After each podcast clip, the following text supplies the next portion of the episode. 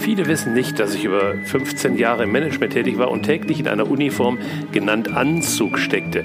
Das ist lange vorbei und ich habe mich inzwischen an meine lässige und bequeme Kleidung gewöhnt. Doch was, wenn plötzlich eine Rolle zu besetzen ist, für die ein seriös wirkender Anzug nötig ist? Gelingt dieser Wandel? Macht das dann auch Spaß? Oder wird es ein dramatischer Rückfall in die eigene Vergangenheit? Keiner weiß Bescheid. Niemand hat einen Rat. Das ist ein Fall für Schamanski. Herzlich willkommen im Podcast Ein Fall für Schamanski. Mein Name ist Andreas Henning. Vielleicht kennst du mich aus einem meiner Seminare, meinem Blog, Instagram oder dem Café von nebenan. In diesem Podcast teile ich die spannendsten Fälle aus meinem Leben mit dir, um dich zu begeistern und zu berühren, um Horizonte zu erweitern, neue Blickwinkel zu ermöglichen und um dir zu zeigen, wie wunderbar facettenreich das Leben und diese Welt ist. Herzlich willkommen zu Folge 41 mit dem Titel Der Spezialauftrag. Schön, dass du dabei bist. Ich wünsche dir viel Vergnügen. Hallo nochmals herzlich willkommen zu Folge 41 mit dem Titel der Spezialauftrag. Was ist jetzt so speziell, dass ich einen Auftrag bekomme und löse, ist ja Teil und Großteil dieses Podcasts oder eben Geschichten, die sich zugetragen haben, wie ich trainiert wurde, wie ich geschult wurde. Und das ähm, Spezielle an diesem Spezialauftrag ist, naja, ähm, es ist eigentlich gar nicht so ein tiefgreifender Fall, wo ich äh, etwas zu lösen hatte, sondern eine kleine Rolle, die ich übernommen habe, die sehr speziell war, wo du vielleicht von außen drauf guckst, na ja, so besonders ist es gar nicht, aber besonders war eben, wie ich das dann erlebt habe und was dann auch geschah, was so ja, in mir geschah, ähm, wie ich gewachsen bin dadurch und äh, das alles völlig unerwartet, unerhofft sozusagen, so als Nebenprodukt, was aber dann letztendlich zur Hauptsache wurde. Also, lange Rede, kurzer Sinn. Die meisten von euch wissen ja, dass ich als, ähm, als Coach mit im Team von Damian Richter bin, also Teil des Coaching-Teams bin, das ihn bei seinen Großveranstaltungen begleiten und unterstützen darf. Und so stand mal wieder eine Veranstaltung vor der Tür, die Destiny. Das ist so meine Lieblingsklasse, weil es da richtig Destiny, Schicksal, da geht's so richtig in die Tiefe, ist auch ein sehr langer Workshop mit fünf Tagen. Und es war ein Tag vorher, dass abends äh, ein lieber Coach-Kollege mich anrief und sagte, du, wir haben einen Spezialauftrag, ich habe gerade gehört, wir sollen beide mit grauem Anzug und Sonnenbrille kommen. Und äh, das sind dann so Anrufe und so Momente, wo ich für einen Moment überlege, hm, wahr oder nicht wahr.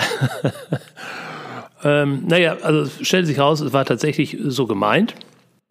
Und ich habe dann äh, gefragt, warum, wieso? Ja, also ähm, in diesem in diesem Workshop. Da neben so, bisher waren es so 300, 400 Teilnehmer, diesmal waren über 500 dabei. Die, die Teilnehmer werden in kleine Gruppen eingeteilt von 20, 25 Teilnehmern und treten sozusagen gegeneinander an. Ziel ist also ähm, zu zeigen, welche Gruppe die meiste Energie hat und es ein bisschen einfallsreich auch zu sein, um sich aufmerksam zu machen. Also nicht nur durch, durch, durch ähm, lautes Rufen, sondern auch durch ja, alle möglichen kreativen Ideen, die umgesetzt werden. Und es war bisher so, dass die die Gruppe, die die meiste Energie gezeigt hatte und gelebt hatte, dann abends ausgelobt wurde und den nächsten Morgen mit der ersten Reihe sitzen durfte. Und diesmal war die Idee, nach dem Motto KUNEF, also ständig alles verbessern oder nicht alles, aber vieles verbessern, äh, war die Idee, dass diesmal diese Gruppe, die abends eben dann ausgelobt wird, einen Pokal bekommen sollte. Also ein richtig großer, 60 Zentimeter großer Pokal. Und den sollten wir eben dann überbringen im grauen Anzug und mit Sonnenbrille. Okay, verstanden. Haken dabei. Ich hatte alle meine Anzüge in Baden-Baden gelassen. Also bei meinem letzten Umzug habe ich meine Anzugzeit sozusagen endgültig an den Haken gehängt und die meisten in meinem jetzigen Umfeld kennen mich auch gar nicht mit Anzug, denn meine Anzugzeit endet im Grunde 1996, als ich aus dem Management ausgestiegen bin. Bis dahin war es sozusagen meine Uniform. Danach habe ich bei besonderen Anlässen nochmal einen Anzug getragen und dann beim letzten Umzug gemerkt, nee, die Zeiten sind einfach vorbei. Und dann habe ich gesagt, sorry, also jetzt auf die Schnelle wüsste ich auch gar nicht, wo ich noch einen Anzug herbekommen soll. Und dann fiel mir ein, es könnte sein, dass ich mein Smoking noch verwahrt habe, mitgenommen habe. Also flugs nachgeschaut und tatsächlich der Smoking war noch da. Jetzt kam direkt die nächste Herausforderung. Ich weiß nicht, ob du einen Smoking kennst. Also das Besondere an dem Smoking ist nicht nur, dass er sehr edel ist, sondern dass er auch keine, keine typischen Gürtelschnallen hat. Das heißt, äh, du bist also darauf angewiesen, dass du in die Hose hineinpasst. Also der Trick mit obersten Knopf offen lassen und Gürtel drüber machen gilt nicht beim Smoking. Also habe ich gesagt, oh, sorry, muss ich eben, also ich weiß, ich bin gerade nicht bei meinem Minimalgewicht, muss ich ausprobieren. Also flugs den, den Smoking aus der Hülle geholt, in die Hose hinein. Mit eingehaltener Luft ging's dann. Und habe ich dann, naja gut, also so eine Pokalübergabe, die dauert ja jetzt nicht stundenlang, wird schon gehen, passt schon. Also ich wollte schon freudestrahlend zum Hörer greifen, zurückrufen und sagen, wow, alles da, passt. Dann sah ich, dass dieser Smoking war in einer, einer Transporthülle, in so einer, in so einer Plastikhülle verpackt. Und offensichtlich war beim Transport die Jacke vom Bügel gerutscht und die lag jetzt unten in dieser Hülle drin. Also kannst du dir vielleicht vorstellen, wie verknittert also diese, diese Jacke war. Da habe ich gesagt, naja, also als Sohn einer ehemaligen Schneidermeisterin habe ich natürlich vieles mitbekommen, auch dass man so eine Jacke nicht bügeln kann, aber dämpfen kann. Also habe ich dann da noch eine, weiß ich nicht, gefühlte Stunde gestanden, diese Jacke gedämpft, mit dem Ergebnis, Kniffe gingen nicht raus, aber äh, gefühlt ähm, und eingeredet war es etwas besser geworden. Habe dann gedacht, ich stehe ja nicht die, direkt im Rampenlicht auf der Bühne damit. Das wird schon gehen. Also ich habe grünes Licht gegeben. Smoking wird eingepackt, freue mich drauf, wird eine spannende Rolle. Einen Tag später trafen wir uns dann im Workshop und es wurde grob abgestimmt, wann denn unser Mini-Part sein würde. Und dann war die Idee, dass wir nach einer kurzen Einführung durch Damian dann schon mal zum ersten Mal diesen Pokal präsentieren, also sozusagen ein bisschen heiß machen, dass auch alle Gruppen äh, den abends gewinnen wollten. Also trafen wir beiden uns dann backstage und haben uns dann äh, in Anzug und Smoking geschmissen. Mit eingehaltener Luft ging es dann so einigermaßen, man kann ja so auch so ein bisschen von innen weiten. Und dann standen wir und warteten auf unseren Einsatz, doch der kam nicht. Damian hatte uns wahrscheinlich schlichtweg vergessen, war ja auch ein neuer Part. Und äh, so zog es sich dann bis zur Mittagspause, also kurz vor der Mittagspause, war dann unser erster Auftritt. Und wir hatten jetzt natürlich durch dieses Warten auch genügend Zeit, uns so in allen Facetten auszumalen, wie wir das jetzt denn so machen. Daraus entstand dann, dass ich, äh, wir stellten fest, dass ich in meinem Smoking und in meinem grauen Zopf und der Sonnenbrille einer Persönlichkeit doch recht nahe kam und dann äh, haben uns da so ein bisschen reinfallen lassen und ähm, Clemens, also der Kollege, der mit mir dann zur Bühne gehen sollte, den haben wir dann so ein bisschen so als Security ausgestattet, so mit Knopf im Ohr und immer wieder gucken. Und also die Fantasie nahm blühenden Lauf in der Zeit, die wir gewartet haben.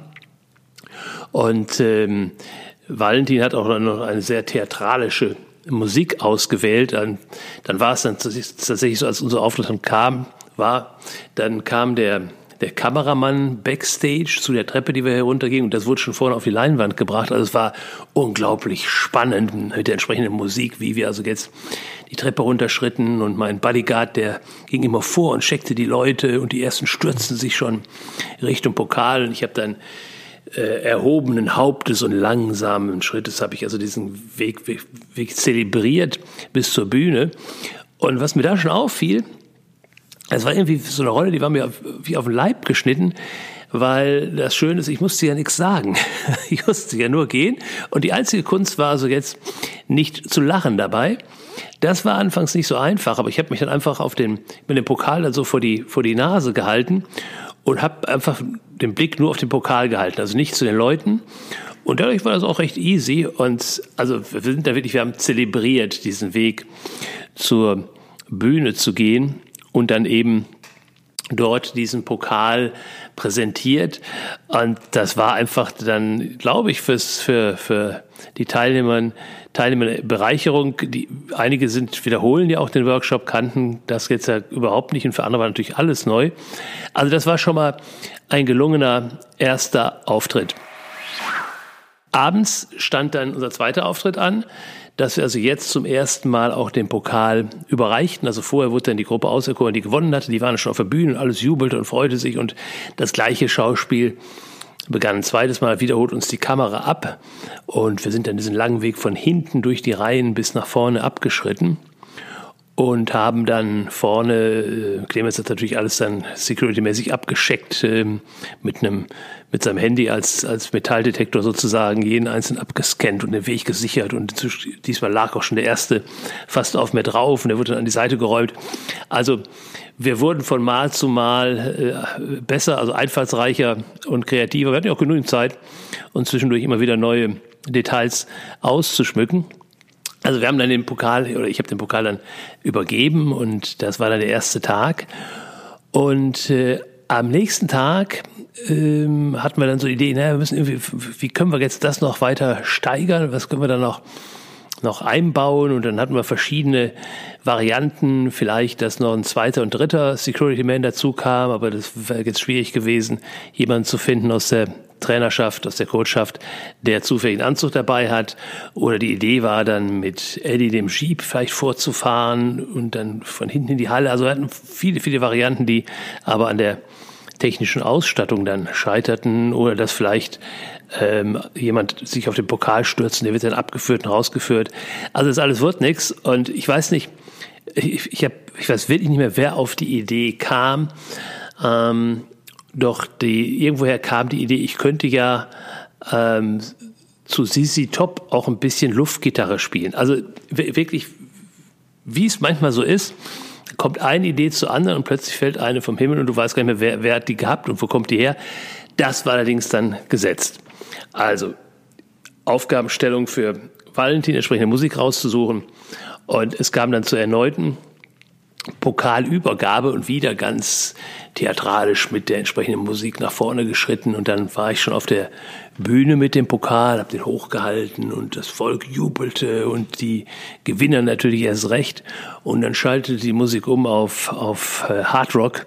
Und dann habe ich mir das Gummi aus den Haaren gemacht. Und jetzt muss also muss das Bild vorstellen, also im Smoking.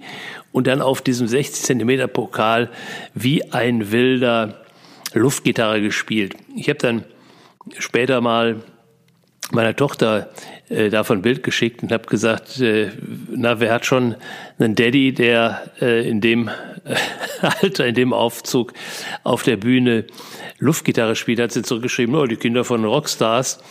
Ähm, und das stimmt, ein bisschen kam ich mir auch so vor. Und das Faszinierende war auch jetzt wieder, ähm, dass das alles so aus der, aus der Freude und aus dem Flow heraus entstanden war, also nichts Konstruiertes oder Vorgegebenes und offensichtlich auch zur Begeisterung noch beitrug, weil ich war ja jetzt nicht gerade die Hauptfigur, sondern genauso wie Clemens als, als Bodyguard einfach nur so, ein, so eine Nebenfigur. Doch dadurch wird das Ganze kriegt nochmal so einen, so einen kleinen Esprit, glaube ich.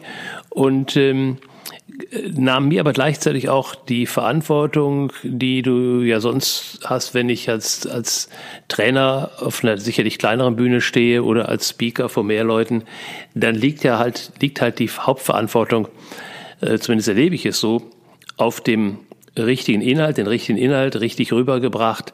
Ähm, und hier ging es im Grunde für mich so um gar nichts. Das mag auch so ein bisschen vielleicht gewirkt haben, als hätte ich das schon zigmal gemacht, habe ich aber nicht. Und ganz, ganz besonders fand ich dann auch, dass mich, ähm, ich glaube, nach dem zweiten Tag eine Teilnehmerin ansprach und sagte, na sag mal, das machst du aber auch nicht zum ersten Mal, oder? Ähm, und dann habe ich gesagt, wieso fragst du? Dann sagt sie, naja, auch irgendwie nicht so, als ob das äh, dein erstes Leben wäre, in dem du das machst. Das fand ich ja schon ganz etwas hochspannend. Und jetzt dachte ich die ist vielleicht äh, Therapeutin, Psychologin oder wie auch immer aufgestellt, um so in die Tiefe zu schauen und habe sie dann gefragt, was sie denn so macht, wie sie darauf kommt. Und sagt sie, sie wäre Gouvernante. Und da habe ich gesagt, Gouvernante, also den Begriff habe ich lange nicht mehr ähm, gehört, äh, kannte ihn aber durchaus, denn eine Tante eine von mir, die ist äh, verstorben, da war ich so 16, 17 und Tante Marga wurde 98, also es ist ein paar Jahre her, dass sie als Gouvernante tätig war. Und Tante Marga war sozusagen, ja, der, der Garant in der Familie dafür, dass wir so einen gewissen Benimm erlernt haben, was sich für mich auch später auszeichnete, als ich dann als junger Manager unterwegs war und dann ähm, auch mal mit, mit Vorstand ähm, in entsprechenden Kreisen abends dinierte. Da wusste ich eben in Anführungsstrichen, wie man sich da so benimmt und das nicht, ob, weil ich aus ähm, entsprechendem Hause stammte. Bei uns zu Hause ging es also nicht unbedingt so zu wie in diesen Top-Restaurants. Doch durch Tante Marga waren wir so in diese Welt ein Stück weit ähm, eingeführt worden, was ich gar nicht so mitbekommen hatte, erinnert hatte. Na, jedenfalls war ich also baff erstaunt, dass Tante Margas Welt noch aktuell ist. Und dann sagte Gouvernante, wo, wo, wo arbeitet man heute als Gouvernante noch? Und dann sagte sie, ich arbeite für eine Herzogin. Also es gibt ja durchaus noch Kreise, wenn du dann, man muss man durch die Augen der anderen schauen. Nicht? Also wenn ich heute Herzog bin, die sind ja nicht ausgestorben, dann ähm, gibt es da tatsächlich noch diese Welt von Dienern und Gouvernanten und Chauffeur und was so alles dazugehört in der etwas gehobeneren Gesellschaftsschicht, die ja durchaus noch existent ist. Also jedenfalls hatte sie, glaubte sie dann erkannt zu haben, dass ich das, was ich da gemacht habe, nämlich eben diesen Pokal nach vorne zelebrieren, dass ich sowas öfter mache. Und das tue ich nur wirklich nicht öfter, das war das erste Mal. Und ich bin auch äh, in dem Smoking zehn Jahre, das zehn Jahre stimmt nicht, ich hatte einen Zettel drin gefunden, Spickzettel von einer Weihnachtsfeier, die ich in meinen Nachhilfeschulen mal ausgerichtet hatte. Und da hatte ich auch so einen kleinen Gastauftritt. Da war ich tatsächlich, das war 2014, also fünf Jahre her. Da war ich noch mal kurz in dem Teil drin gewesen. Aber ansonsten bewege ich mich doch eher lässig locker in Jeans.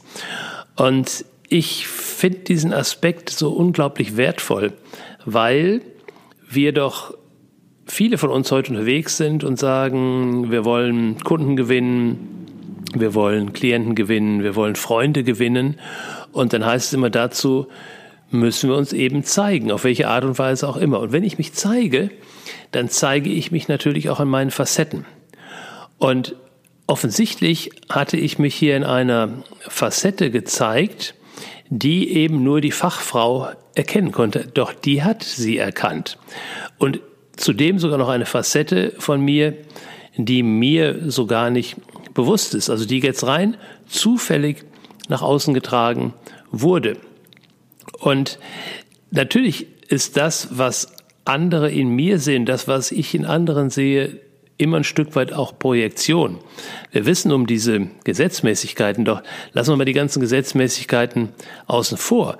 Es zeigt zunächst mal ganz simpel, je öfter ich mich zeige und je unterschiedlicher ich mich zeige, umso mehr Resonanz kann ich erzeugen. Da reicht also absolut aus, das muss ja jetzt gar nicht mein Smoking sein, den ich tatsächlich mal öfter äh, früher auch getragen habe, sondern es reicht ja völlig aus, in einen Kostümverleih zu gehen, sich so ein Teil zu leihen und dann einmal hineinzuschlüpfen. Und schon habe ich eine andere Resonanz, erzeuge ich eine andere Resonanz. Ähm, Kleider machen Leute ist das eine, doch äh, so eine Rolle bringt ja auch mit sich, wenn ich es als Rolle erlebe, dass ich eben auch in meiner Vielfalt, in meiner inneren Vielfalt wachse, aber vor allen Dingen auch in der Vielfalt, mit der ich mich zeige.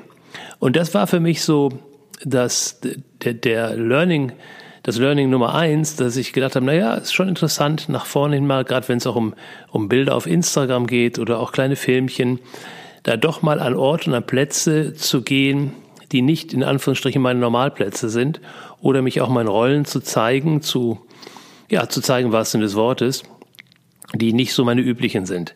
Das war jetzt sozusagen der, der Side-Effekt. Doch der Haupteffekt, der wirkte viel tiefer und viel intensiver und der ist mir auch erst so in den nächsten ein, zwei Tagen nach der Destiny klar geworden.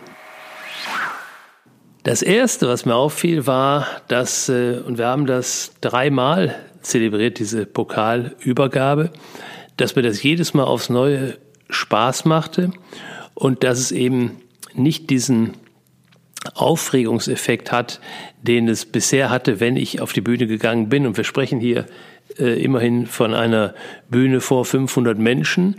Ähm, da kann ich mich schon erinnern, so oft stehe ich ja vor der großen Zahl von Menschen nicht. Also von Routine kann ich da noch nicht sprechen. Und wenn ich ja da vorne stand, um was zu sagen, wenn es eine Kleinigkeit war, dann ist das schon eine recht aufregende Geschichte. Umgekehrt, wenn ich mit 40 Teilnehmern zwei Tage arbeite in einem Seminar, dann habe ich auch eine gewisse Aufregung und die war diesmal überhaupt nicht dabei. Also es hatte so ein bisschen den Effekt, tatsächlich wie in der Kindheit, äh, wenn wir uns verkleidet haben und gespielt haben, ach, ich wäre jetzt mal ähm, der und der. Also diese Leichtigkeit, die war auffallend. Das Zweite war, dass ich ja auch vorher, als wir so durchgesprochen haben, wie machen wir das jetzt, gehen wir links rum, rechts rum und mit Knopf im Ohr und das und das, dass ich auch gesagt habe, und lass uns vor allem darauf achten, dass wir einfach Spaß haben. Sonst, wenn das nicht die große Überschrift gewesen wäre, dann wäre auch diese Luftgitarrennummer gar nicht möglich gewesen denn äh, dann wäre es ein, ein Verbiegen oder ein gekünsteltes. Nein, es war also wirklich äh, reiner Spaß, reine Freude und äh, nochmal, das habe ich zum ersten Mal gemacht, ähm, nicht nur vor einer so großen Teilnehmerzahl, sondern generell, dass ich auf einer Bühne so ausgeflippt bin. Und dann fiel mir auf, nachdem also ich nochmal so rückwärts spürte, wie viel Spaß das gemacht hat, wie viel Freude das gemacht hat, dann fiel mir auf, dass da auch irgendwas innerlich war, passiert war. Also ich habe tatsächlich ausmachen können, wenn wir so diese große Schublade haben, Selbstwert, die ja bei, bei vielen Menschen erstmal nicht gerade prall gefüllt ist, dann ist ja auch die, die konzeptionelle Idee im Coaching oder auch in, in Seminaren, in Trainings, was kann ich tun, um meinen inneren Wert steigen zu lassen. Und da sind wir zunächst mal unterwegs äh, in unseren Fachgebieten. Also ich kann mich weiterbilden, ich kann äh, mich selbst loben, ich kann mir Feedbacks einholen, ich kann mich trauen, Dinge zu tun, ich kann mir eine Challenge stellen. Also alles viele Möglichkeiten, was ich aktiv tun kann, um durch dieses Tun letztendlich dann meinen gefühlten Selbstwert zu erhöhen. Und weil ich da selbst seit einiger Zeit unterwegs bin, darauf zu achten, dass ich eben in eine immer größere innere Fülle komme, um eben dann im Außen relaxter zu sein. Und da das fast immer auch ein, eines der Themen ist, worum es im Coaching geht, also wenn ich andere begleiten darf, habe ich da so ein bisschen eine Sensibilität für entwickelt und habe gemerkt, da hat sich was getan in den Wochen und zwar kräftig.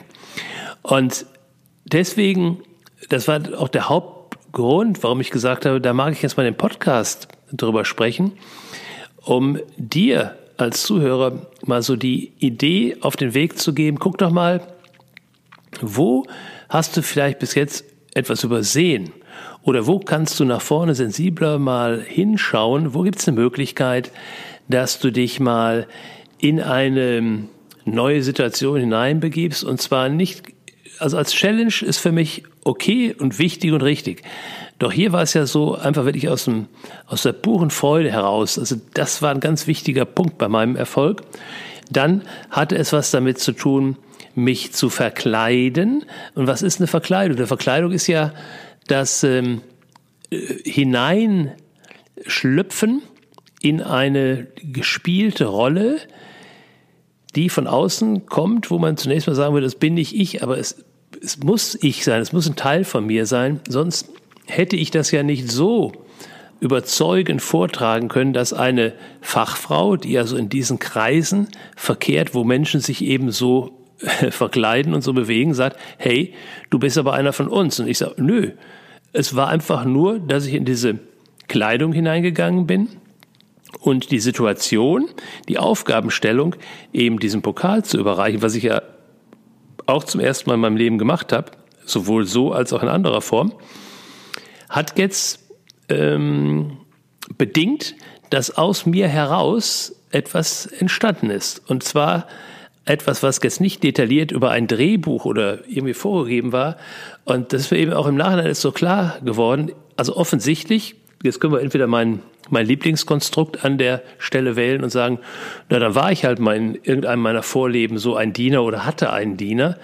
Vielleicht habe ich es mir auch aus Filmen abgeguckt, keine Ahnung, aber ich muss es irgendwoher gehabt haben, und zwar vorher schon, es muss in mir gewesen sein. Sonst hätte ich es an den Abenden nicht so ohne Proben aus dem Stegreif aus mir herausholen können. Das heißt, ich habe eine Facette von mir herausgeholt, nochmal, die Fachleuten von außen als authentisch aufgefallen ist, ähm, die ich sonst mir selbst auch gar nicht so gezeigt hätte. Also ich habe mich tatsächlich dadurch bereichert. Es ist im Grunde so, als hätte ich eine, eine, ein, ein Gefäß, ein, ein kleines, kleines Gefäß mit einem Zusatzfeature geöffnet. Und das Tolle ist, das steht mir jetzt eben dauerhaft als Variante zur Verfügung. Und dass das geschehen ist, das macht offensichtlich aus, dass ich mich tatsächlich innerlich ein Stück weit bereichert fühle. Und das ist nicht ohne. Also ich kenne ja auch Situationen, wenn ich mich getraut habe, mal ein spezielles Seminar zu machen oder wenn ich mich getraut habe, das erste Mal fünf, fünf, sechs Minuten auf einem Level Up vor tausend Leuten meine Geschichte zu erzählen. Da ging mir schon ganz schön der Stift. Ähm, und da bin ich natürlich auch durchgewachsen. Aber das, diesmal, das, das war mehr im Grunde. Und nochmal, obwohl die Situation total spielerisch war. Und ich glaube, da dürfen wir im, im täglichen Leben ein wenig mehr den Fokus hinbringen, ähm, neben den, den ähm, harten Challenges, neben den erzwungenen Dingen, neben dem, dem wirklichen Lernen äh, als Prozesslernen, einfach mal die Dinge, die Chancen nutzen, mal mit Spaß und Freude etwas zu tun und nicht, nicht auf Kosten anderer. Das ist so eher so das Ding, was wir in der Jugend ja manchmal gemacht haben. Nein, zur Bereicherung anderer, aber zur eigenen Bereicherung sich auch da mal trauen. Es ist ja auch letztendlich wieder ein Überwinden einer Grenze, also die Komfortzone verlassen. Ähm, und es ist wirklich, wirklich absolut lohnenswert. Und das ist so die Erfahrung, die ich jetzt an der Stelle weitergeben mag. Und deswegen Aufgabenstellung, vielleicht jetzt an der Stelle, guck da mal hin. Wo gibt's da etwas, äh, wo du mal eine Facette von dir in einem anderen Surrounding, in einem anderen Umfeld, ähm, zeigen könntest. Das kann konkret tatsächlich sein, mal in eine Laienspielgruppe zu gehen oder mal einen Geburtstag unter einem Motto ganz verrückt veranstalten. Also das Verrückte, also von der Mitte weggerückt in eine andere Ecke ist auch so ein Aspekt dabei. Also lass mal deiner Fantasie freien Lauf. Ähm, ich glaube, es wird sich auch bei dir lohnen und wenn du was in der Richtung machst, wenn du da eine Idee auch hast, dann bitte, bitte, bitte teile mir das mit in die Kommentarfunktion hier oder auch bei Instagram oder schick mir eine E-Mail. Freue mich riesig drüber, wenn du sagst, jo, habe ich mal aufgegriffen, habe ich auch mal ausprobiert. Und äh, ich wünsche dir viel Spaß dabei und wenn du jemanden hast, für den das mal ein guter Tipp sein könnte, auch mal so ein bisschen im Sinne von auftauen, ähm, sich mal was trauen, mal Spaß haben, dann denk dran, diesen Link weiterzugeben. Und ansonsten sage ich danke, dass du dabei warst. Bei dieser Folge von Ein Fall für Schamanski war mein Fall der spezielleren Art. Und äh, denk dran zu teilen, gib mir dein Feedback, ich freue mich darüber. Und wenn du Anregungen hast, Wünsche hast, bitte auch her damit. Ansonsten sage ich bis zur nächsten Woche, wenn es wieder heißt, ein Fall für Schamanski. Danke, dass du dabei warst. Danke, danke, danke, danke.